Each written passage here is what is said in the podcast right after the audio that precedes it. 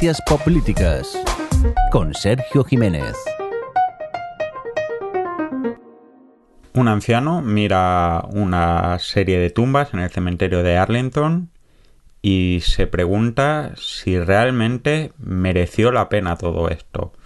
Este anciano, eh, al que acabamos de ver mm, pasar de un joven soldado a, esta persona que se encuentra en el cementerio, es eh, James Francis Ryan, más conocido popularmente como el soldado Ryan, al que fueron a rescatar un pelotón de soldados eh, en la Segunda Guerra Mundial, dando lugar a una de las mejores películas, una de mis favoritas, que es Salva al soldado Ryan de Steven Spielberg y que eh, se plantea una cosa que realmente nos planteamos todos cuando, cuando pasa algo tan terrible como, como, una guerra y es si valió la pena y, y, es que la guerra es una cosa que tiene poco de voluntario a no ser que seas un, gobernante pero que una vez que ocurre eh, te lleva a plantearte eh, qué ha significado y sobre todo si tanto sacrificio de tantas personas valió la pena.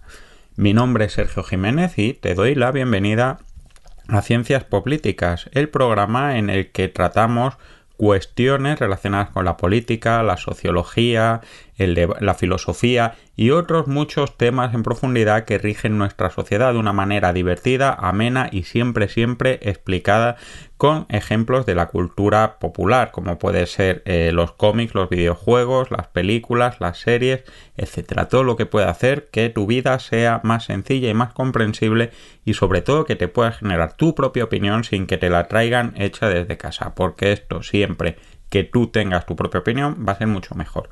Y eh, evidentemente, contra la que está cayendo, tocaba hablar de la guerra. Ya en el último programa, si lo viste, hablaba de la sociedad internacional y de lo complejo que es mantener el orden. Eh, todavía no había guerra en Ucrania y ahora, cuando grabo esto, llevamos ya más de un mes de guerra en Ucrania, una guerra que empezó con perspectiva de ser rápida por la superioridad del ejército ruso, pero que ahora empieza a encallarse y a no ser tan rápida como esperábamos, ¿no?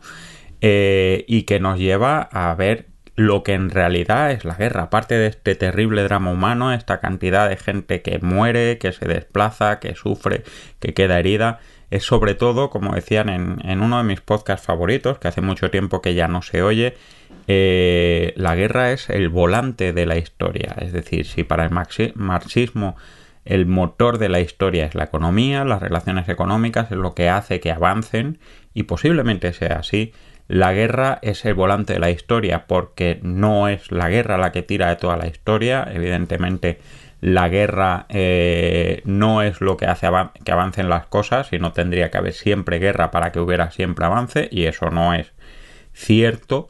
Eh, pero sí que es cierto que la guerra cambia la dirección de cómo van las cosas, a veces de una manera muy dramática y de eso es de lo que queremos hablar hoy. Quiero explicaros por qué la guerra, eh, cómo la guerra y qué pasa con la guerra, tanto fuera como dentro de nuestros espacios. Así que te doy la bienvenida, ponte cómodo y vamos a empezar.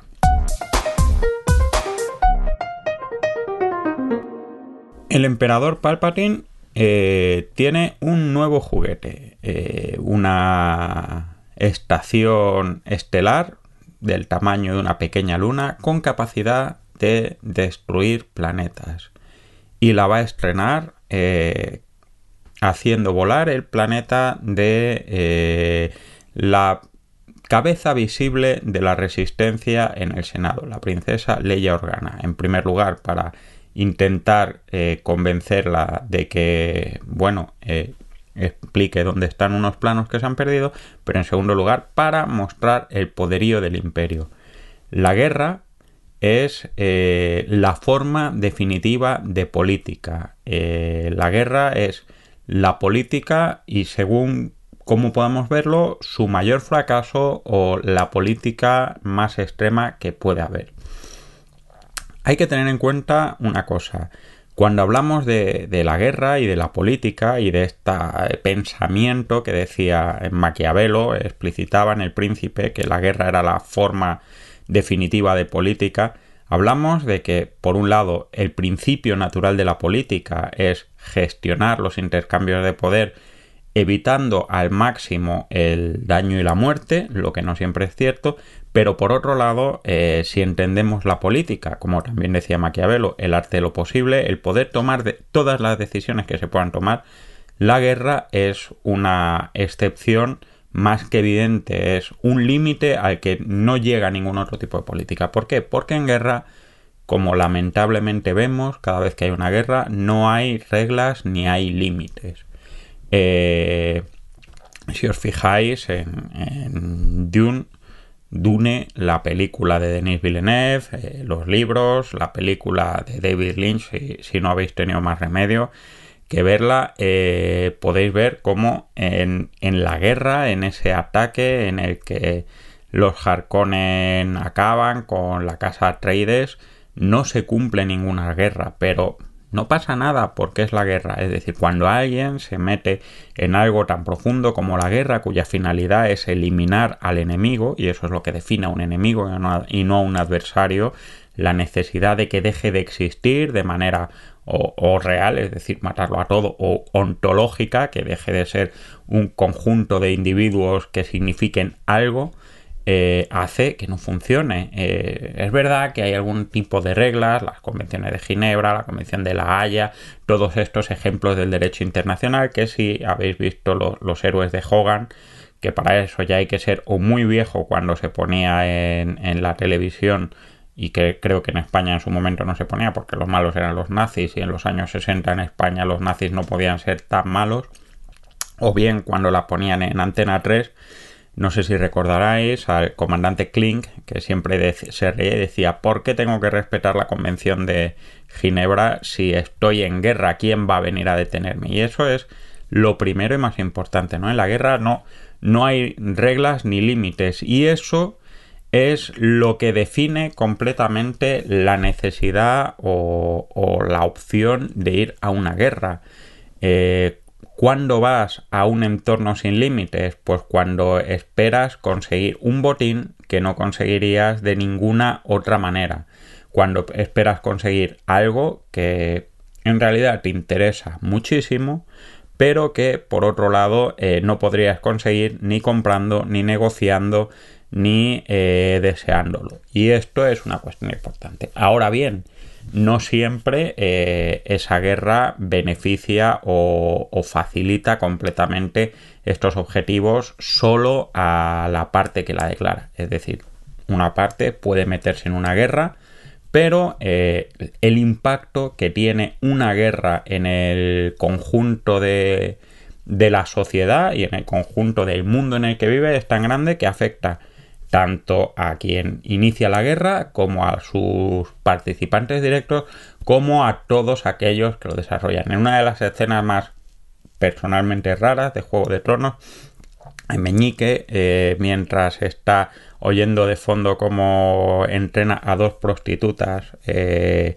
en pues, los temas que trabajan las prostitutas, está hablando del papel de la guerra como la única opción que tiene para medrar políticamente, ¿no? Dice, mi, estoy tan debajo del escalafón que solo eh, haciendo que todo se, se destruya y todo se convulsione eh, yo puedo prosperar. Esto es un poco lo que pasa en algo menos pop, pero muy recomendable, como en el tercer hombre, donde se ve como el oportunismo es importante, y volviendo a grandes clásicos de, actuales como en Star Wars, es básicamente todo lo que pasa en la precuela en la trilogía constituida por las partes 1, 2 y 3, ¿no? El senador Palpatine tiene el propósito de convertirse en esperador, pero para eso primero tiene que destruir completamente el orden de la galaxia, eh, facilitarse la creación de un ejército, eliminar todas las contraprestaciones y poder eh, llegar a que todos los demás acepten lo que no habrían aceptado si no hubiera pasado nada de eso.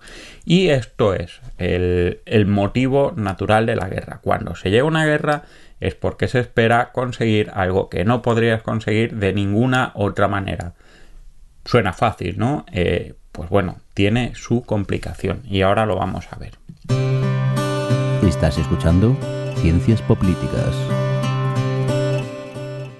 Hace poco en Caballero Luna hacían un juego de, palabras cuando hablaban de Avatar y, y, Steven, nuestro protagonista, preguntaba si era la de los muñecos azules o, la serie de dibujos. Y es que eh, cualquiera de las dos avatares nos habla de una manera o de otra de la guerra. La película de los monstruitos azules eh, nos habla de hacer una guerra para conquistar algo porque crees que lo puedes conquistar para conseguir unos recursos naturales que no son accesibles. El segundo avatar, la serie de dibujos animados eh, en la que un chaval de un monje mm, puede conseguir liberar al mundo del imperio del reino del fuego, el reino del fuego lo que busca es establecer su manera de ver el mundo como la única viable manera y cómo dar prosperidad al resto del mundo. Al menos ese es el, discurso que da el emperador Shozen cuando inicia su conquista. Y es que eh, una cosa que se dice mucho en derecho internacional y, que a mí personalmente me parece eh, una definición muy correcta es que la guerra se hace y la paz se construye.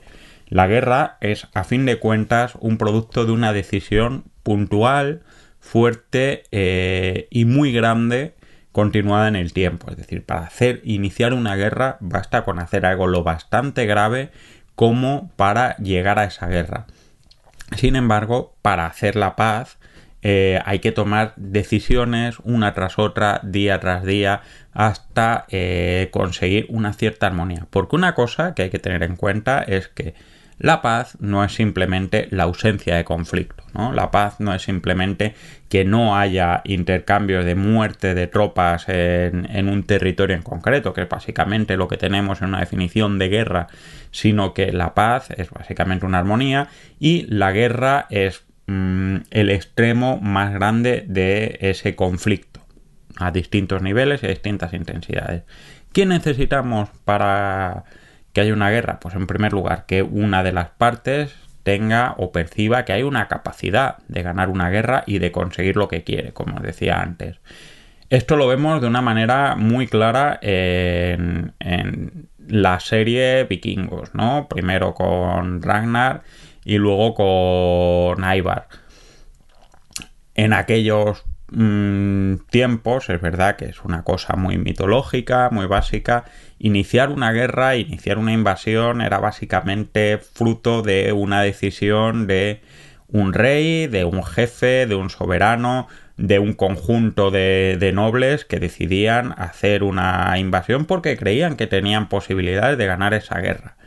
Hay que tener en cuenta que, hasta hace relativamente poco la guerra y la soberanía era una cosa precisamente de soberanos, es decir, de gente que decidía si se iba a la guerra y todos los que iban por debajo tenían que ir a la guerra indefectiblemente. Eh, o Ragnar van a saquear Inglaterra o a conquistarla o van a saquear París y, y a sentarse en distintos sitios básicamente porque creen que pueden hacerlo, que pueden ganar y quedarse ahí. Y tienen más o menos el apoyo de la gente con la que va, pero quedaros en que con la idea de que eh, es gente eh, que no tiene por qué responder generalmente para el inicio de estas guerras y que básicamente es la tendencia que hubo durante muchísimo tiempo cuando no hay estructuras lo bastante grandes eh, para equilibrar el poder en una decisión. Pero lo fundamental es que cuando hay una guerra, pues en primer lugar, cuando una de las partes considera que puede conseguir algo y que tiene los medios para hacerlo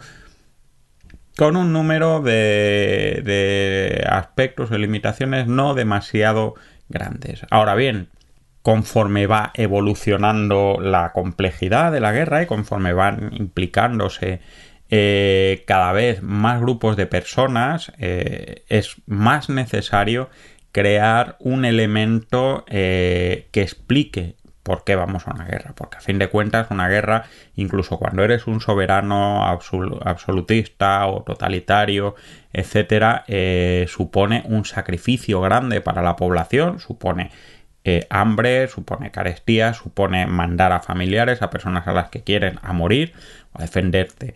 Eh, pues bien, eh, conforme va haciéndose más compleja la guerra, va implicando a más personas y va generando más daño, es más importante la legitimación de, la guerra, ¿no? Y generar un discurso que aglutine a estos mm, a estos valores, a estas sociedades en torno a una decisión que puede ser de, un soberano.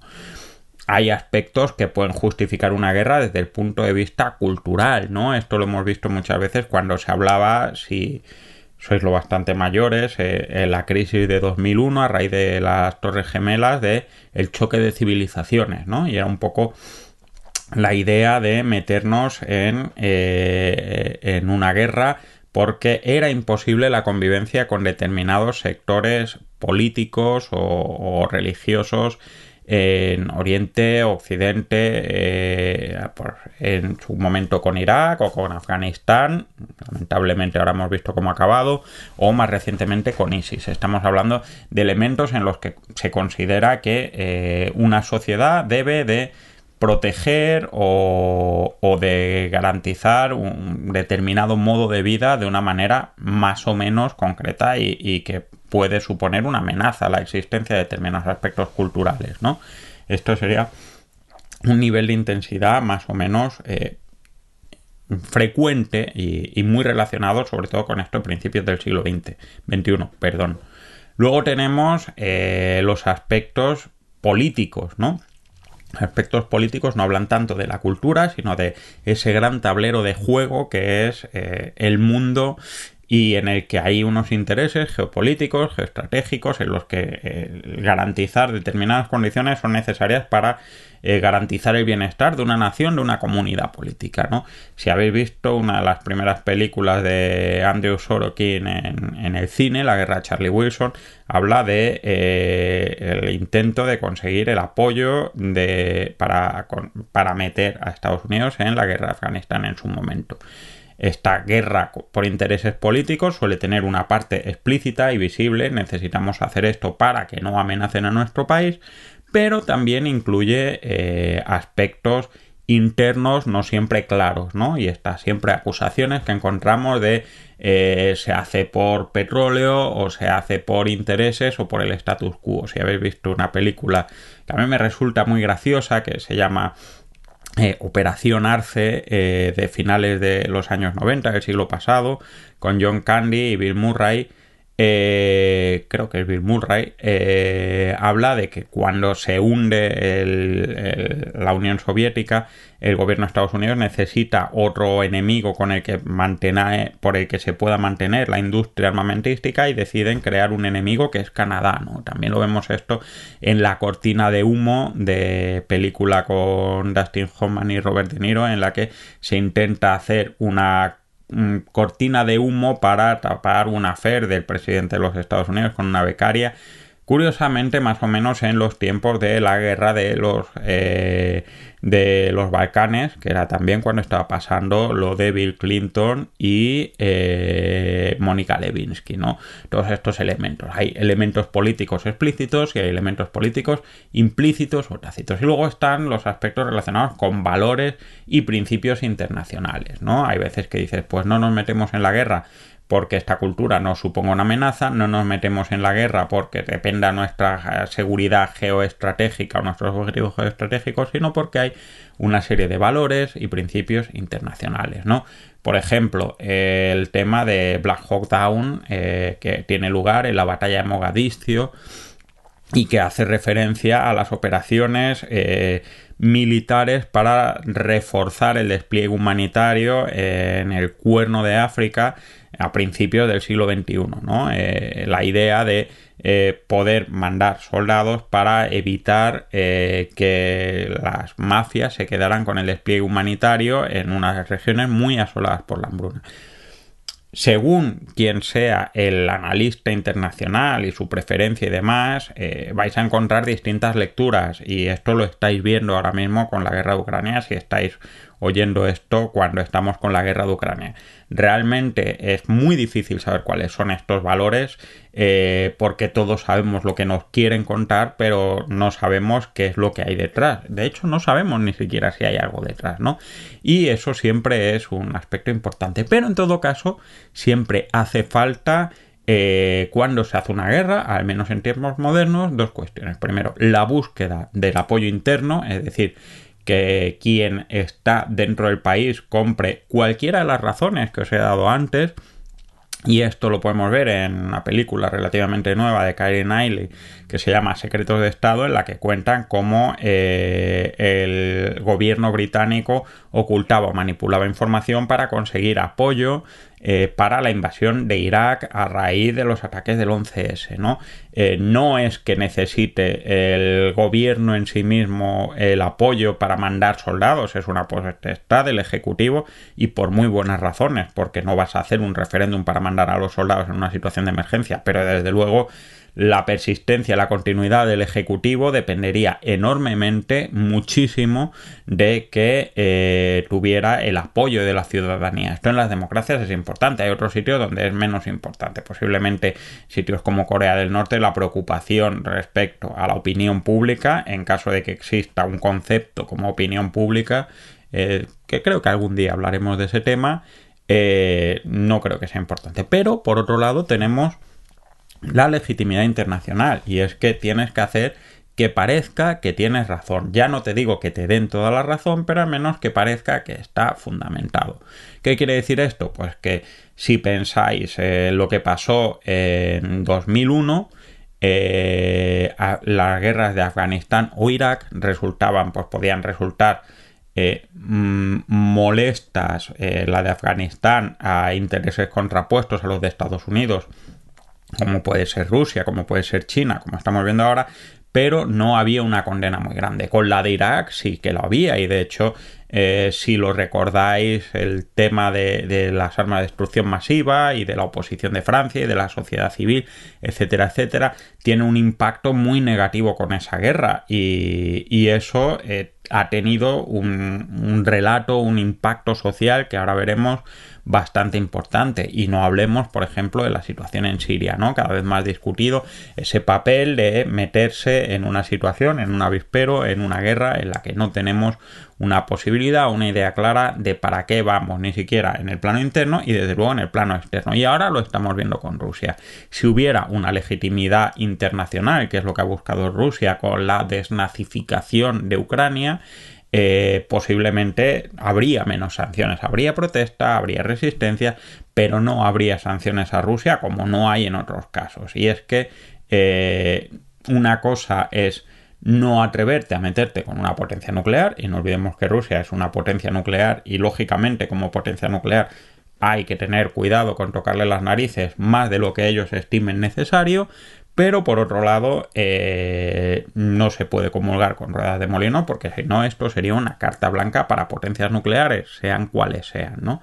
Así que eh, quedaros con la idea. Una guerra es fácil de hacer, una guerra es fácil de declarar, pero para mantenerla y es necesario tener apoyos dentro y fuera del país y eso requiere toda una explicación ideológica y justificaciones que te tienen que comprar. Cuanto más te la compren, menos dificultades vas a tener para mantener esa guerra.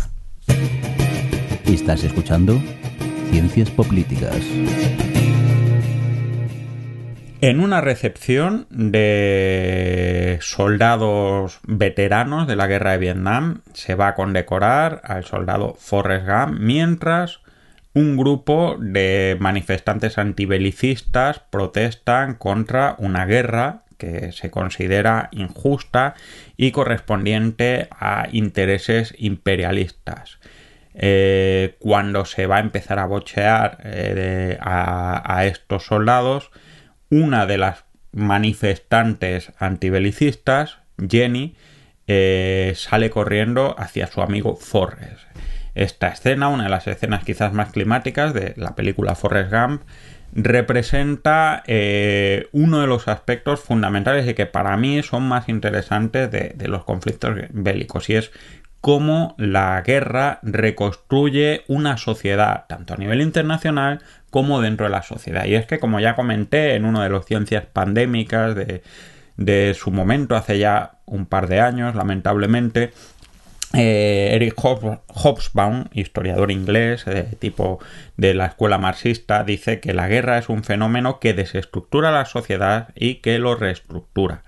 Cuando hay una guerra, eh, hay un cambio profundo en cualquier sociedad. En primer lugar, porque el modelo político cambia. Cambia en el menor de los casos, en el caso más inocente, con un cambio de élites.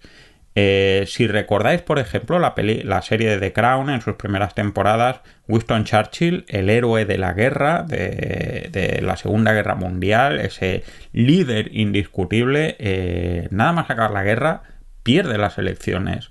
No es que la gente no esté más o menos contenta con lo que ha hecho Churchill durante la guerra. Churchill sigue siendo un héroe con todas sus luces y sus sombras pero eh, el sistema político inglés empieza a tener algunos cambios y esos cambios están en gran parte eh, llevados por gente que ha estado implicada directamente en la guerra, ¿no? Esto es un cambio importante. Y es que la guerra genera nuevos, eh, nuevas élites. Una película, una de mis pelis favoritas, El Gran Dictador. Astolfo Hinkel de Tomania es un veterano de la Primera Guerra Mundial.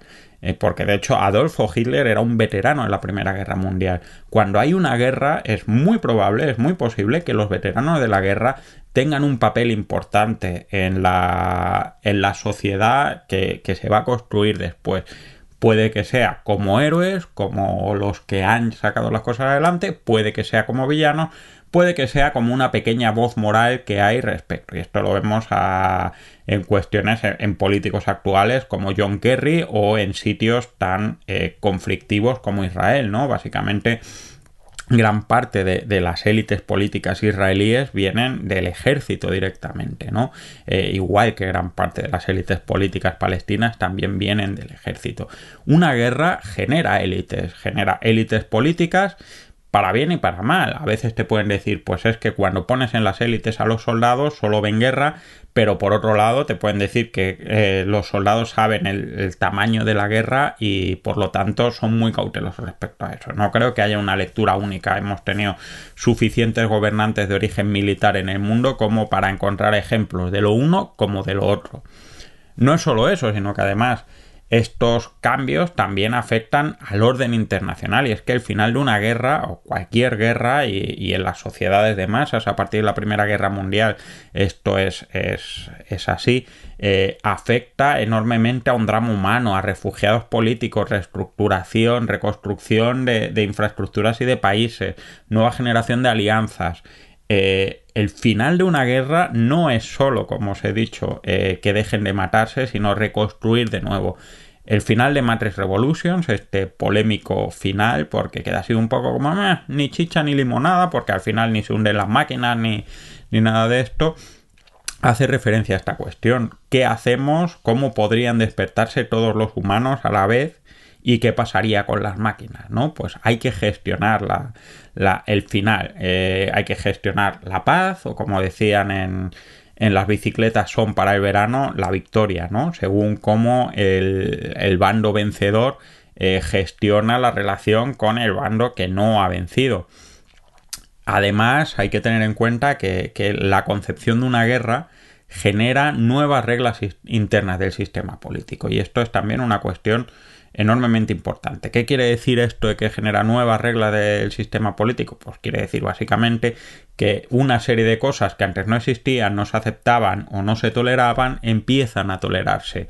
A raíz de, los atentados de 2001, del 11 de septiembre, eh, nace Guantánamo, nace el Patriot Act. Eh, empezamos a asumir o se empieza a asumir en Estados Unidos que la tortura eh, es un mm, sobre combatientes extranjeros es un mecanismo legítimo de acción dentro del país. La creación de nuevas estructuras como la Agencia de Seguridad Nacional, eh, de nuevos sistemas de protección, de nuevas reglas internas, la protección, incluso en los aeropuertos, ¿no? Son fruto de, las experiencias que sacamos de esa guerra.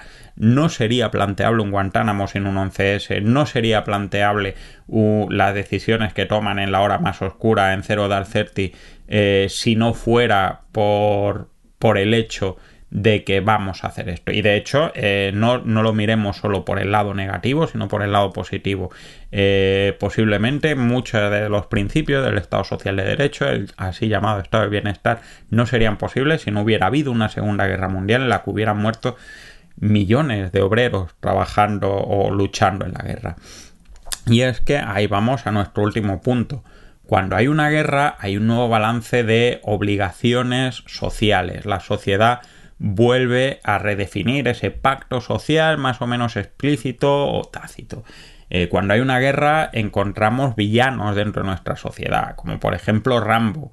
El primer Rambo, eh, acorralado, es, es, un paria, es un tipo que ha mandado a luchar una guerra que no solo no quería una gran parte de la sociedad de Estados Unidos, sino que encima han perdido. Fijaros, y nadie le quiere dar trabajo, nadie quiere que esté en el pueblo, etcétera, etcétera. Eh, pero no tenemos por qué irnos a algo tan dramático como Rambo. El propio equipo A es una recuperación en los años 80 de la figura de combatiente del Vietnam. Yo me acuerdo que cuando era pequeño, que eran los años 80, la administración Reagan, el nuevo militarismo estadounidense, eh, había muchísimas series en las que los protagonistas eran veteranos de la guerra del Vietnam, cuando en los años 70 eran auténticos villanos para, gran parte de la sociedad cultural estadounidense. ¿no? Eh, hay nuevas víctimas y hay nuevos héroes.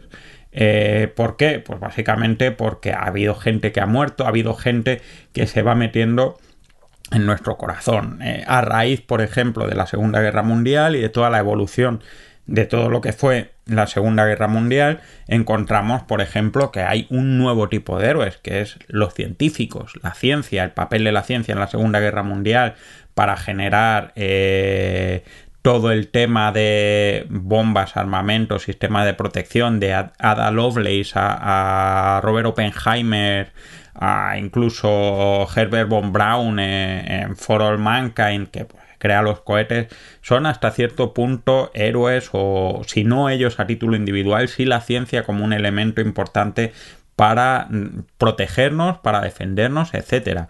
No es solo eso, también eh, uno de los aspectos que me resulta más interesantes de Star Wars y los últimos Jedi es precisamente esa cuestión, ¿no? De que primero, ni la guerra es una cuestión de heroicidades, sino de supervivencia y sobre todo que los héroes no tienen por qué ser necesariamente de la familia Skywalker ni necesariamente Jedi, sino que tiene que ser el conjunto de la galaxia. Y hasta cierto punto, yo sé, y, perdóname, Mark Hamill, que sé que no eres muy fan de esta evolución del personaje, eh, hay que reconocer que si después del retorno del Jedi eh, esa nueva república no es tan estable es porque eh, estamos sustentando todo el éxito de acabar con el imperio en, en, dos o tres o cinco personajes y no en el conjunto de la sociedad. Y así no hay manera de construir un proyecto de conjunto. Y finalmente, y muy importante, si recordáis la serie de Pacific, cuando acaba, eh, si no lo habéis visto, verla, no os quedéis solo con Hermanos de Sangre, porque aunque sin llegar a esas cotas de maravilla, es una serie muy destacable. Eh, cuando vuelven los soldados eh, de, a Estados Unidos, algo que no se ve en la serie Hermanos de Sangre, encontramos que muchos de ellos van encontrando trabajo como veteranos de guerra, pero hay uno muy importante, el soldado Sledgehammer, que ingresa en la universidad. Y esto es enormemente importante. ¿Por qué? Porque a raíz de una normativa de Estados Unidos a todos los veteranos de guerra en, ese país se les pagó los estudios universitarios. Ya sabéis que en Estados Unidos los estudios universitarios son carísimos y era una cosa prácticamente eh, de, de elitismo, ¿no? De gente rica el hecho de meter a mucha gente a estudiar en la universidad sin coste supuso un cambio en el sistema productivo de Estados Unidos eh, posiblemente no equiparable con ninguna cosa. Ahora eh, ya no es una cosa tan generalizada, pero de todos modos se pagan los estudios a, a muchos soldados o de cierto nivel de estudios a muchos soldados. Y es que, como os digo, eh, lo que puede parecer una pequeña compensación, como es pagarle a gente que ha dado literalmente su vida para ir al frente, pagarle eh, los estudios universitarios para que tenga algo que hacer después de haber terminado la guerra, acaba convirtiéndose en un enorme cambio social. No solo eso, eh, cosas como eh, los testimonios de los soldados de la Primera Guerra Mundial fueron fundamentales para avanzar en la teoría del psicoanálisis, de la psicología social y de, y de la salud mental, ¿no?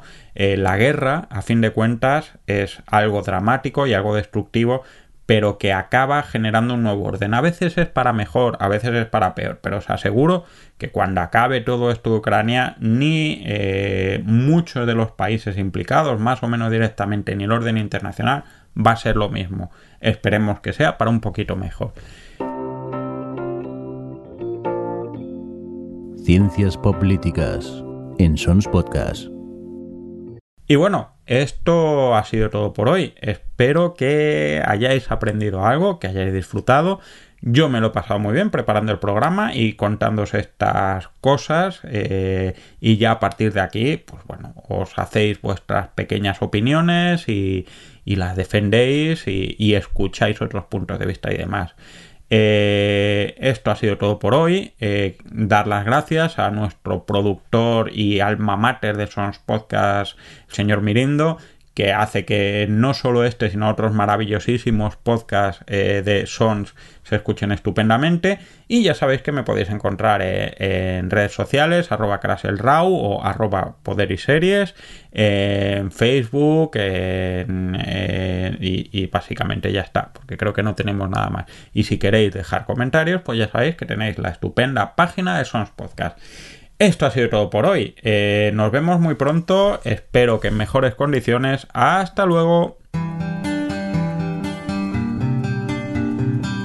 Acabas de escuchar Ciencias Políticas, un podcast alojado en Sons, red de podcasts. Encuentran más información de este episodio en nuestra página web, sons.red barra ciencias políticas. Y descubre muchos más podcasts en sons.red.